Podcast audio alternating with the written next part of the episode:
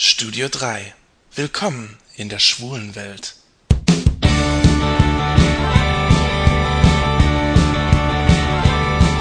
Hallo Leute, hier ist wieder euer Jan aus dem Studio 3 in Saarbrücken. Mal wieder ist Sonntag nach der warmen Nacht. Reste ficken. Die Mainzer Straße. Hier sind die meisten schwulen Kneipen und hier gleich um die Ecke findet auch die warme Nacht statt. Wer nach der warmen Nacht, die übrigens die größte schwul-lesbische Veranstaltung im Saarland ist, äh, nach Hause fahren will oder in einer anderen Kneipe weiter feiern will, der muss zwangsläufig durch die Mainzer Straße gehen.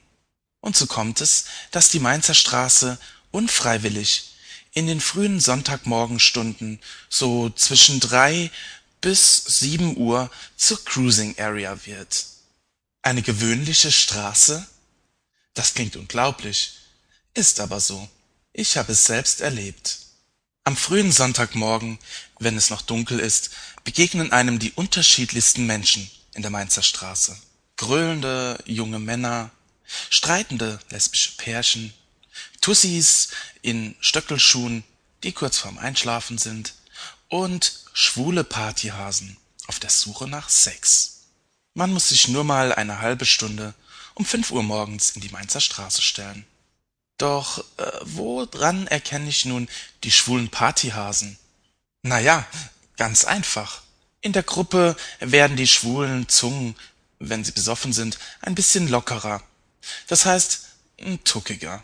Die zwei Typen, die sich morgens in der Mainzer Straße lauthals darüber streiten, wie die genaue Reihenfolge der Ex-Männer von Alexis Colby aus Denver Clan war, die sind garantiert schwul. Doch woran erkenne ich nun die schwulen Partyhasen, die auf der Suche nach Sex sind? Das sind die Jungs, die eben auf der Party so heiß getanzt haben oder zumindest zugeschaut haben. Das sind die Kerle, die eben die ganze Zeit unter den ganzen heißen Jungs getanzt haben, aber sich nicht getraut haben, einen von ihnen anzusprechen. Das sind die Männer, die jetzt eben total aufgeladen oder, sagen wir, aufgegeilt sind und nicht wissen, wo sie sich abreagieren sollen. Die laufen die Mainzer Straße irgendwie völlig planlos auf und ab, drehen sich um, bleiben stehen oder schauen nicht gerade unauffällig anderen Typen hinterher. Wer das Spiel mitmacht, wer auch stehen bleibt, wer sich auch umdreht und wer die Blicke erwidert, der hat die Chance auf ein kleines Abenteuer am frühen Sonntagmorgen. Und so verschwinden zwei Typen nicht selten in einem Sicherheitsabstand von zehn Metern natürlich, in einer kleinen Nebenstraße oder in einem Hauseingang. Was dann dort passiert, das bleibt eurer Fantasie überlassen.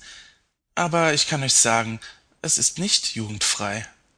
Auch anderswo, in schwulen Kneipen und in Darkrooms, überall in Deutschland, entscheiden sich in den frühen Sonntagmorgenstunden die reserviertesten und die stolzesten Schwulen, doch noch weich zu werden. Morgens um halb sieben sind die meisten Schwulen auch nicht mehr sehr wählerisch. Und das ist die Chance für die, die sonst keinen Erfolg haben, bei den hübschen Schwulen.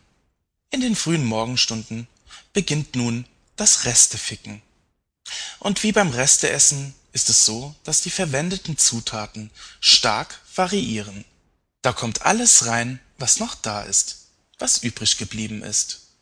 Hört sich nicht gerade toll an, aber so schlecht ist das doch gar nicht. Sehen wir es doch mal so. Beim Resteficken kommen Menschen zusammen, die sich sonst wohl nie kennengelernt hätten. Im Gegensatz zum normalen anonymen Sex hat das Resteficken die Tendenz, ein bisschen intimer zu sein. Man geht nicht sang- und klanglos auseinander. Man kommt ins Gespräch. Vielleicht frühstückt man sogar zusammen. Denn irgendwie ist man dankbar und glücklich, dass einem dieser andere Mensch doch noch über den Weg gelaufen ist.